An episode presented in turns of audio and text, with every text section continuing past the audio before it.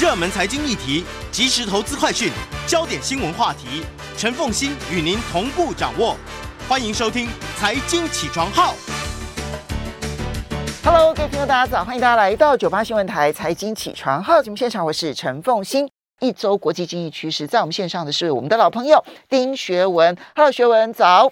哎，凤欣，各位听众，大家早安。我们先来看一下这个礼拜《经济学人》所挑选的关键字。好，这一本《经济学人》呢，它的关键字哦，还是在第七页跟第八页哦。那总共有三十个关键字。那我们今天挑了十三个关键字、哦，三个来自政治板块，十个来自商业板块、哦。第一个关键字呢是俄罗斯 （Russia） 啊，有一个位于芬兰的智库啊，它的名字叫做能源跟清洁空气研究中心哦，最近发表了一份报告哦。那报告里面告诉我们，俄罗斯在入侵乌克兰的头一百天里面。从石油和天然气出口中，总共获得了九百七十亿美元的收入，而其中欧盟占了总收入的百分之六十一。不过，中国是其中最大的单一进口国，紧随其后的就是德国。跟三月份相比，俄罗斯四月份和五月的收入啊有所下降。这个报告得出的结论是，俄罗斯的能源收入足以支付战争的开支。嗯，按照估计。战争开支每天大概是八点七六亿美元哦，其实也不少哦。嗯，第二个关键字是 China 中国，北京最新一轮哦，凶猛的新冠疫情正在考验中国另外一次的动态清零战略哦。有数百例确诊已经被追踪到北京市中心的一家酒吧，数千名居民正被迅速隔离，周边地区又开始封锁。在上海啊，经过长达两个月的封锁期呢，基本上已经结束。在封控之外发现的确诊病例仍然很低。尽管如此，上海市还是命令啊，两千五百万的这个居民，大部分还是要常常接受核酸检测。第三个关键字呢是 “sounds like fun”，听起来很有趣啊。他为什么这样写啊？日本重新对游客开放引起了很大的混乱啊，其实不像想象这么好哦。国际游客。你必须在官方准予的旅行社中来预定的旅旅行的这个旅程，并且始终必须有导游陪同，而且还被禁止，还被要求要戴口罩，而且被迫购买健康保险。你去餐厅用餐呢，也跟日本当地人要保持社交距离，而且外国人不准跟日本人一起用餐。第四个关键字是。对，很有趣哦。第四个关键字呢是 FED 啊，美国联总会啊，就是呼吁该奉行该啊谈的这个通膨。美国联准会呢，把主要的利率上调三码，目标利率达到了百分之一点五到百分之一点七五，这是从一九九四年以来最大的一个增幅。市场原本预期 FED 只会升息两码，零点五个百分点，所以这个决策显示，以消费者物价指数衡量的美国通货膨胀率。在劳工部公布五月份上升百分之八点六后，已经远远超过了 FED 本来的预期。对，整个杂货的价格平均上涨百分之十一点九，也是一九七九年啊四十几年来最大的涨幅。现在啊，你如果去美国开车加油的话，每加仑汽油的平均价格突破了五美元，是一月份以来总共上涨了五成以上。第五个关键字 QT 啊，量化紧缩。嗯，金融市场现在还要消化美国联总会本周开始的量化紧缩计划。FED 正在以比上一次二零一七年这样做的时候还要快的速度，在清理疫情爆发以来累积的巨大的资产负债表。第六个关键字 ECB 欧洲央行，在欧元区各国政府的债券殖利率大幅上升之后，欧洲央行。正在啊、呃，已经召开的一个紧急会议，在欧洲央行说明会结束啊、呃、刺激措施，而且开始升息之后，欧洲政府也发也面临了极大的债务压力哦。意大利的债券受到的压力最大，他们十年期的公债殖利率上升到了百分之四以上。第七个是日元 yen，日本财务省和日本央行发表共同声明，对日元疲软开始感到担忧。尽管如此，当十年期公债殖利率再次突破百分之零点五的零点二五的上限之后，日本央行开始进场干预啊，而且扩大了债券购买计划。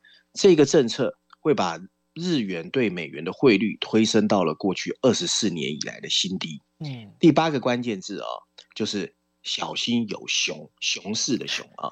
S M P 五百指数在一天之内出现了下跌百分之三点九，这意味着这个指数从一月三号以来已经下跌突破两成，正式进入了定义的熊市。现在的股市的熊市已经持续了一百六十多天，这比二零二零年二月和三月疫情刚爆发时候的三十三天还要长。不过还是比二零零七年金融风暴发生的五百一十七天来得短。第九个关键字啊，加密货币市场啊，随着数位资产在基础设施的问题频频出现，加密货币开始陷入动荡啊。啊，其中有一个加密货币叫 Celsius，Celsius 是一个允许啊用户借出加密货币换取回报的平台。对，借贷机构不准，对，突然不准客户赎回啊。那比特币的价格也在几天之内下跌了五分之一以上，整个加密市场的价值啊，已经从十一月份的峰值三点二兆美元下跌到现在不到一兆美元。随着投机者对风险失去兴趣，主办加密交易所。不得不缩减规模。美国最大的这一类交易所叫 Coinbase 啊，已经裁减了五分之一的员工，而且承认他在加密货币繁荣时期扩张太快。就在二月份，Coinbase 和其他交易所还对自己的业务很有信心，以至于在美国的超级杯 Super Bowl 之间发布了广告啊。第四个关键字是液化天然气啊，美国的最大液化天然气出口商哦，Freeport LNG 啊。旗下位于德州墨西哥湾沿岸的这个工厂啊，上周发生火灾，要三个月才能部分重启，预计年底才能全部恢复运作。供应欧洲的天然气因此大为减少，导致美国天然气的价格大跌。可是欧洲天然气的价格暴涨，这个事件可能带来地缘政治的后果，增大美欧能源政策分化的风险。嗯，事实上，从乌克兰战争爆发以来哦。德州的 Freeport 一直是欧洲液化天然气的主要供应商。在讨论乌克兰会议之前，俄罗斯本周减少了对德国和意大利的天然气供应。第十一个关键字：石油啊！国际能源总署发表报告，发展中经济体，尤其是中国，明年全球石油需求会新新增百分之二。这个机构还预计，由于汽油和柴油价格的居高不下，已开发国家的需求会减少。第十二个关键字：BTS 防弹少年，韩国的啊，韩国的防弹少年是世界上销量最大的男孩乐团，也是韩国最成功的出口乐团。BTS 的成员表示，他们要暂停集体的演出，专注个人项目。这个公司将他们的制作公司 Hebe 的股价下调了百分之二十五。Hebe 坚称乐团不会解散啊。最后一个关键字，请好好爱自己。他为什么这样写啊？也许。防弹少年可以被人工智慧取代。Google 有一个工程师啊，叫 Black Lemon，最近呢公开宣称，Google 已经开发出了人工智慧呃机器人呢，叫 LaMDA，具有感知能力 （perception） 啊，类似七岁到八岁的小孩，甚至有灵魂，应该让他拥有自主权。此外呢，他因为这些呃发表的这个言论啊，已经被 Google 开除了。嗯，所以。最后一件事情，人工智慧的这一个，因为我们在讲说人工智慧跟人之间的差别，关键点都是在情感，对不对？嗯。所以当人工智慧有了情感这件事情的时候，其实已经讨论很久了，但是现在看起来真的有有这样的结果出来了吗？我我觉得哈，这件事情它为什么被开除？因为这件事情争议很大。对啊，因为呢，有一些科学家说。其实这不是真正的感知，还是因为数据累积之后，它可能有一些比较类似人类的反应，这是比较理智、理性一点的说法。但是感性一些说法就是回到很多人最大担忧嘛，他如果有感知，他是不是就有善恶啊？这个是大家比较担心的一件事。所以很难说啊，不知道真正的答案。他有善恶，就可能会惩恶扬善呐、啊，对不对？这就是大家担心的。对，好，刚刚其实提到的。对，刚刚提到的每一个经济的财经方面的这些嗯相关的关关键字，我觉得都相当的重要啊。这样，请大家真的可以好好的小心注意。不过刚刚提到有一个，它我觉得它跟它跟这个地缘政治有关系，就是德州的这个液化天然气的这个厂的爆炸案，使得它未来要出口 LNG 要到欧洲，其实变得很困难，而且他们说年底之前都没有办法。你知道？实际的效应就发现到，欧洲天然气暴涨，然后美国天然气暴跌。美国天然气光上个礼拜就跌了百分之十六哦，就是因为这个爆炸案。我觉得这个对于美欧能不能够同心的，然后来制裁俄罗斯，其实是一个很大的一个考验了。这个事件可以来观察。好，接下来我们就要来看《经济学人》这一期的 cover story，它有两个版本。对，那以前呢，其实《经济学》两个封面故事，我们大概都可以挑出一个比较喜欢跟呃比较不熟悉的啊。可是这一次两，我必须要说。两个封面故事都很重要，而且我都还蛮喜欢的，因为我觉得跟全球的情势都有关。那一个的话是谈全球供应链的重塑，一个谈新兴市场里面的拉丁美洲。最近也是跟凤欣说的一样，政治跟经济之间的拉扯。那我今天还是这样啊，我今天主要是谈那个供应链那一个，可是呢，拉丁美洲版本我还是尽量跟大家呃去讲的多一点点啊。那我先简单把全啊两个封面设计跟大家说一下，在全球版本的封面设计上啊，大家看到的是一个像哈密瓜一样的地球仪，可是被经济学人刻意的啊切割的七零八落，四分五裂啊。那上面有一排补充文字，写的就是全球化的重塑啊。那在大拉丁美洲的封面设计上，我们看见的是一片黑漆漆的背景，那有着一片啊正从藤枝上行将掉落的枯叶。可是你仔细去看啊，整个枯叶呢，其实就是拉丁美洲的地图。那藤枝上还有一个黑色的甲虫，虎视眈眈哦。我不知道他写的是不是中国了啊？那上面有三排补充文字，大致写的是民主体制是怎么腐败的，因为在拉丁美洲大部分都是民主体制。下面有一排补充文字，是从拉丁美洲传来的警告哦。最下面还告诉我们，这一次他用了七篇的特别报道的文章来讲述拉丁美洲现在面临的状况啊。好，我们稍微休息一下，等一下就进入这两篇文章，我觉得真的都蛮重要的。欢迎大家回到九八新闻台财经起床号节目现场，我是陈凤馨，在我们线上是我们的老朋友丁学文，非常欢迎 YouTube 的朋友们一起来收看直播。我们刚刚在广告期间的时候讨论，我跟学文讨论的也很热烈，因为我们很想要知道说。嗯，因为你其实看刚刚的那些一周经济关键字，其实所有的关键字重点就是会不会衰退，什么样的地方衰退的会比较严重，所以我们其实呢也必须要小心注意这一波的衰退，到底什么地方会最严重而成为拖累全球的象征？请注意哦，我不是说是他害的，而是说每一个地方都在衰退，有些地方特别无法承受。而，最后爆雷，我觉得这个是我们现在所担心的。那嗯，我们就进入这个经济学人的 cover story，因为看起来这两个 cover story 其实都跟什么地方会爆雷有关系。首先，第一个先来看的是重塑全球供应链这件事情。哦，先我们先把那个拉丁美洲的讲一讲。哦，好好好，就是简单讲一讲拉丁美洲，再讲讲供应链啊。好，我们先来讲一讲美国的后院哈，就离美国最近，因为现在美国是众矢之的啊。嗯。拉丁美洲实际的状况啊。那在这一个所谓拉丁 美洲版本的封面故事文章里面啊，经济学人探讨了这个地区经经济停滞，还有人们为什么感到挫折的一个恶性循环，以及它正在给西方世界带来的一个警告啊。事实上呢，当哥伦比亚在刚刚举行的总统决选中，你如果去看他两个候选人啊，你会发现。哥伦比亚的选民面临的是两个都不怎么好的民粹主义者之间，你要做出艰难的选择。尽管哥伦比亚在过去二十年其实表现还可以哦，不过这个状况反映的就是选民对哥伦比亚主流政治家或者是精英政治家的强烈轻视啊，就是看不起他们。这是一个两极分化的选举的选择，但这种现象在拉丁美洲的选举越来越司空见惯。在这么一个在疫情爆发之前就充满了各种不满的地区，已经不再有人愿意接受那种为了追求繁荣跟和平所呼吁的温和妥协渐进的民主改革方式。这对拉丁美洲的意义哦很大，但是跟全世界也有关联。无论如何，这个地区基本上仍旧保持大部分的民主体制，而且一向是西方世界最理所当然的盟友。它甚至可以在帮助地球解决气候变化到粮食安全发挥重要的作用。它不但拥有亚马逊雨林和世界上大部分的淡水，它还拥有大量的绿色能源需要的大宗商品，譬如说锂矿和铜矿。除此之外，它还是一个粮食的出口大国，而且拥有提多更多粮食的可能性。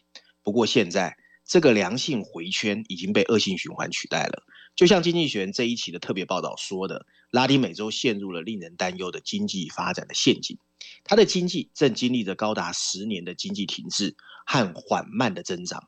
它的人民，尤其是年轻人，虽然比他们的父母教育程度高，但他们对未来的逐渐失去感到沮丧。他们把这种愤怒转向了被普遍视为腐败和自私的各国政客。就政治家而言，他们没有办法提高拉丁美洲经济需要的改革。从二十世纪八零年代以来，拉丁美洲跟已开发国家的生产力的差距不断扩大。由于垄断太多，创新不足，拉丁美洲在二十一世纪的全球经济发展中趋趋于劣势。民主体制的坚实曾经被视为一个单行道，但拉丁美洲的情况告诉我们，民主很容易陷入衰退。这对各地的民主人士是一个警告。他的政治现在不仅表现两极化，还演变成政党分裂和极端的软弱，使得稳定的执政党非常难以成型。现在对拉丁美洲最大的诱惑在于，它忽视经济和政治上的黑暗发展，而选择在乌克兰战争引发的商品繁荣中暴走，那会是一个错误。目前没有捷径可行，拉丁美洲需要从头开始重建民主。如果这个地区不重新把政治作为公共服务的一个责任，并重新学习形成共识的习惯，整个拉丁美洲的运命运呢、哦，只会变得更糟。嗯，那另外我们来看一下全球版本啊，全球版本谈的就是供应链啊。那总共有两篇文章，分别在序论第一篇，还有十六页的 briefing 专文。虽然是两篇，不过大家如果有看啊。十六月份，十六页的 briefing 专门非常大篇，非常长，所以内容也是很坚实啊、哦。那我稍微把它 combine 之后跟大家说，在全球版本的封面故事的议题里面啊，经济学把重心又拉回了全球化的重塑。从九零年代进入两千年以后啊，整个经济的一体化就是全球化的步伐哦。在二十世纪一零年代，就二零一零年左右突然停顿，为什么？因为所有的企业忙着应对二零零九年发生的金融危机，那一个反对边界开放的民粹主义，加上川普，又带来了贸易战，所以我们看到商品和资本的流动突然变得停滞不前，许多企业延宕了在海外投资的重大决策，越快越好，也就是讲求效率，让位给了观望不前。没有人知道全球化面临的是一个短暂的现象，还是会永远消失不见。现在。我们看到的东西越来越清晰了。疫情和乌克兰战争引发了我们这一代人才有可能看到的一次的企业和政府对全球资本主义的重新想象。全球各地每个角落的供应链都在发生变化，从高达九兆美元的库存，到你看到为了防止短缺和通货膨胀的储备物资，甚至到跨国企业从中国开始大量转移到越南的争夺工人。这个新形态的全球化开始看重的是安全，而不再是以前的效率。它优先考虑的是找到一个可靠的合作伙伴，最好跟你的国家是友好的盟国企业。它可能会进一步演变为保护主义、大政府和不断恶化的通货膨胀，或者它可以在企业和政界人士有所克制之下，继续让全球经济变得更好，或者提高所谓美国在喊的韧性，继续保持开放。但是情况很难，不能否认啊，全球化确实曾经为我们带来前所未有的繁荣，也让全球资本找到最佳的配置方法。但它自己也有不少的问题。你譬如说，我们看到的四处流窜的资本，破坏了全球金融市场的稳定，富裕国家的蓝领工人沦为了输家。最近还有两个更大的担忧开始让我们看见。首先，有一些坚实的供应链价值，其实不像表面看起来那么高效。他们平常呢，会让你感觉可以维持低成本的生产，不过一旦崩溃，整个供应链就断掉了，甚至形成跛脚。COVID-19 就是一个罪魁祸首。不过，俄乌战争、极端气候还有变种的病毒，很容易在未来十年随时再来骚扰这个供应链。第二个问题是，一心一意的追求成本优势，导致了对那些滥用人权或利用贸易优势作为胁迫手段的独裁政权越来越强势。利用经济一体化达到政治改革的希望已经不可能了。独裁统治啊，目前占据全球 GDP 的三分之一。有一个迹象告诉我们，企业正从效率转向了韧性，那就是我们现在看到的预防性库存的大增。从欧洲到印度，各国政府啊都在热衷推动所谓的战略自主。而在这些政府的鼓励下，压力最大的产业已经开始重塑他们的商业模式。你譬如说汽车产业。他们正在仿效伊隆马斯克的特斯拉，转向垂直一体化的经营模式。最大的风险在于对安全的合理追求会演变为猖獗的保护主义、就业计划，还有数千亿美元的工业补贴。经济学在文章最后啊，呼吁啊各国还有企业要自我克制，政府和企业必须记住，韧性应该来自于多元分散，而不是往自己的国家集中。最好的办法是要求跨国企业在这些地区实现供应链多元化，并尽快让市场能够适应。今天的世界，短视和锁国现象比比皆是。如果你本身是一个世界公民，你应该希望全球化的下一个阶段仍然包含着最大程度的一个开放，效率和安全之间的平衡是一个合理的目标。我们如果去住在有补贴的城堡里面，我们会发现我们的世界焦虑越来越多。好，追求安全跟韧性，然后可能的结果是保护主义、补贴主义、大政府主义，这个是经济学人所担心的。其实经济学人，如果你去细究它每一个诉求点，你都会发现到这里面的矛盾跟荒谬。我举例来说，如果从中国大陆的撤退到越南，是一种追求安全、安全韧性的一种做法的话，那跟他所说的，就是希望能够移到一个更有人权的国家。请问一下，越南是一个更有人权的国家吗？我我要打一个很大的问号。哎，没有，他对“安全”这两个字的定义跟凤馨你讲的可能有点不一样。你说的安全，可能是说他比较不会发生一些我们不想看到的事。可是这个文章里面说的安全，是我比较能 control 的。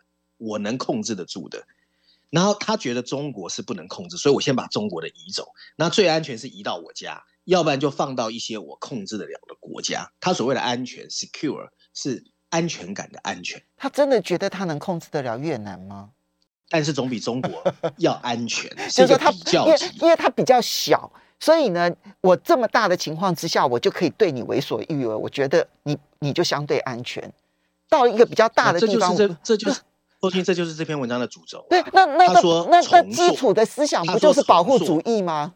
没有啊，他里面有说啊，他说大政府跟保护主义所以会出现呢、啊。对、啊，这篇文章的主轴就是说，本来的全球化重塑，他不是说崩坏。是是是，我我的意思就是说，当他这样做这种诉求的时候，他自己本身打底子里头的思想就是保护主义啦。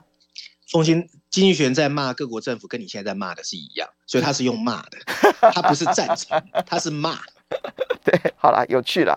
我不不，这个重塑全球化这件事情确实是在进行当中了。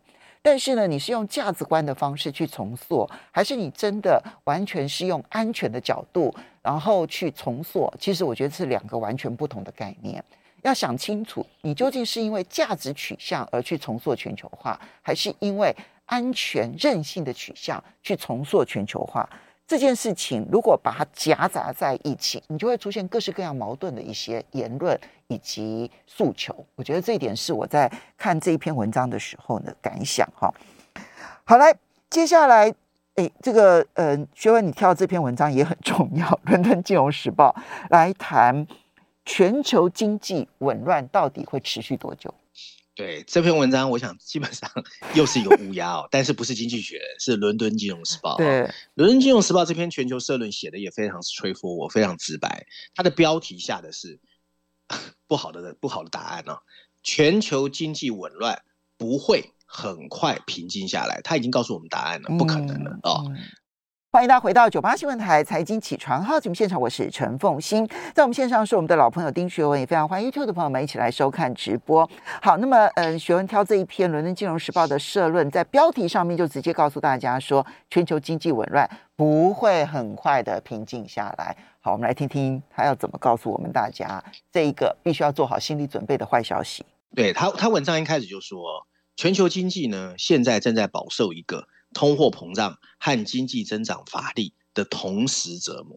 不过，整个情况啊，我们可以用一个最近的变化来概括：就是说呢，其实大家看到过去一个礼拜，全球的央行包括 FED，它基本上新的政策变化和数据大小，其实是出乎很多人的预料的。美国联准会采取了今年以来最有力的一次行动。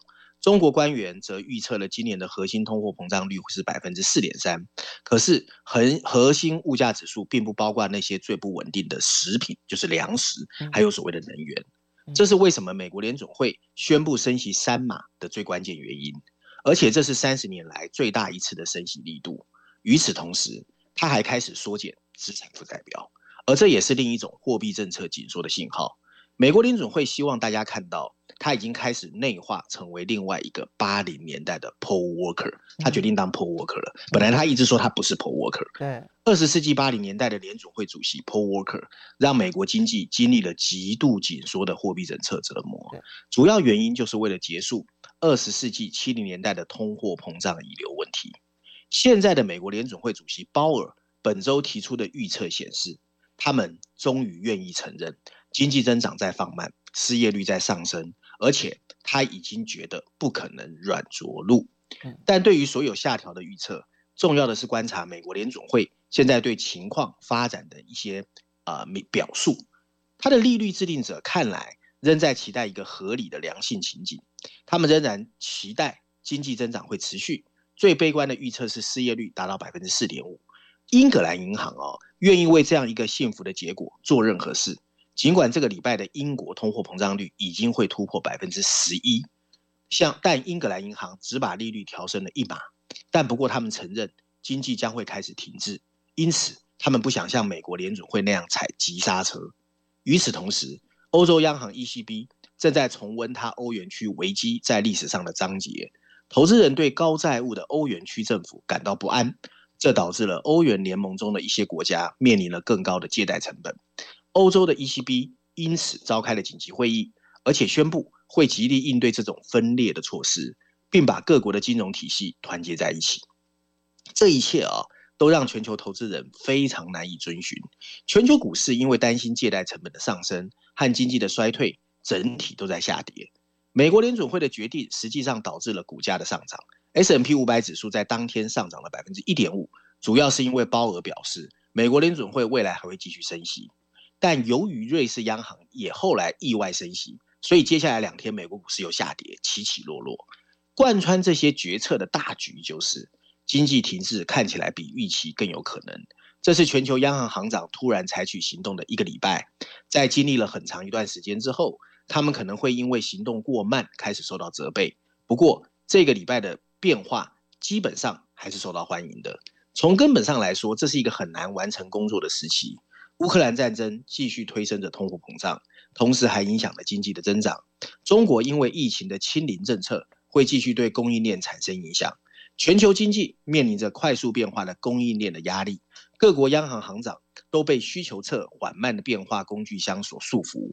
此外，不确定性却是异常的高涨，没有人知道这些独特的通货膨胀压力会有多大。也没有人知道他们对经济增长、贸易、就业和收入真正的影响是什么。文章最后提到，这个礼拜各国央行的突然大转弯，是对新的经济讯息的一个回应。高于预期的消费者物价指数，一些欧元区的债券殖利率上升，以及美国通货膨胀预期的飙升，经济决策者的策略应该是依赖数据显示而变化，不应该再墨守成规。这意味着，在数据不断恶化的这个时刻，他们的政策大家要注意，也会不断变化。我们可以预期的，就是一个不停的动荡在前面等待我们。嗯，我最近的感受很深刻，就与其去听各国央行行长们说什么，不如自己去看经济数据，因为他们自己都不知道他们未来要做什么。我我我，哦，完全，我我觉得现在这个情况是这样的一个情绪，大家要要放在心里，看经济数据比听他们说什么更重要。好，接下来我们再来看到的是，你要先谈气候变化吗？对，而且这是一个新议题哦。我不我不知道凤馨，你记不记得我在节目中谈过哦，全世界的大都市都在盖盖摩天大楼，嗯，其实那是一个碳足迹最严重的地方。对，因为它的经济学人中开始谈这个，因为它的垂直通行的这一个呃需要的电力成本是很高的。对，但是以前没有人去研究嘛，然后各国还在发展房地产嘛。经济学这一次把这个也挑出来，所以我才说坏消息一直来哦。经济学用了两篇文章，在绪论第五篇啊，就是绪论的最后一篇，还有财经板块第五篇，两篇文章来告诉我们，其实全世界的房地产跟营造业它是万恶之首，但是没有人去治理它。文章一开始就告诉我们啊，高耸的建筑物或摩天大楼。其实有一个非常 dirty 肮脏的秘密，就是他们是全地球最恶劣的气候变化的罪魁祸首。现在我们看到的办公室啊、办公大楼、住宅，甚至包括工厂的供暖、制冷，还有供电，其实占据了全球能源相关二氧化碳排放量的百分之二十七。你去建造一建造一座新的工厂啊，其实你需要耗费大量的钢铁和水泥。可是如果你拆掉它，每年排放的二氧化碳会占到全球排放的百分之十。如果按照重量来看，建筑垃圾产生的废物早就占据了整个欧盟区年度废物的百分之三十三。光数据就很可怕哦。更重要的是，土地所有人和建筑物的拥有者，甚至建筑产业，在气候变化的记录一直很糟糕。只有一小部分的建筑物是碳中和的。现在全世界。然后按照现在的碳足迹哦，所有建筑物完成脱碳要一百年以上的时间。随着全球城市化进展的加快，肮脏的建筑物热潮又要来到，因为各国要开始拉经济，又要开始搞房地产。按照估计，到二零五零年，全球的都会区每天还要新增一万三千栋的摩天大楼，才能跟得上全球人口增长的步伐，还有经济发展需要的 GDP。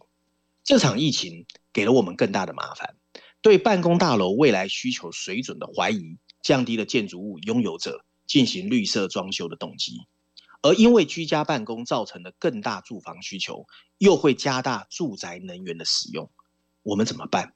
这个问题可以从三个部分来看啊、哦。第一个目标，它后面都是对政府的呼吁，但是政府不会理他的啦。第一个目标就是赶快激励建筑物的拥有者，要提高现有能源的使用效率。其中包括发电往再生能源转移，空调和日常家用电产生的排放量要下降，还有怎么使用绝缘材料，更聪明的控制系统就储能，而不是化石燃料锅炉来改造办公大楼还有家庭。那可能会产生立竿见影的影响，在大城市建筑法规和城市的净碳目标，也可以使商业大楼拥有者升级他们的建筑物，住宅住房。这不很困难，因为许多房主没有那么多钱，而且他们很少搬家。对，补贴会非常巨大。在意大利哦，你可以申请绿色家园翻修的费用，再加上额外的百分之十的奖励，最后每户每年可以达到十万欧元进行税收的抵免。而这个计划在二零二零年七月推出以来，已经支出了两百一十亿欧元，可是都是付给有钱的房主啊。对，政府应该更好的透过投资。来解决绿色建筑技术和翻新相关的知识差距，或是解决技能短缺的问题，好还应该努力消除繁文缛节，好，以便在石油和天然气价格。它的最后、okay, 文章最后是告诉我们哈，现在看起来还有机会啊，可是政府不会动的，因为政府现在有太多太多的困难要解决。就是啊，当大家在经济衰退的时候呢，所以我们希望能够改善，不管你是朝哪一个方向去改善。它的困难度就会变得非常的高，因为那都需要投入成本。非常谢谢学文，也非常谢谢大家收听收看。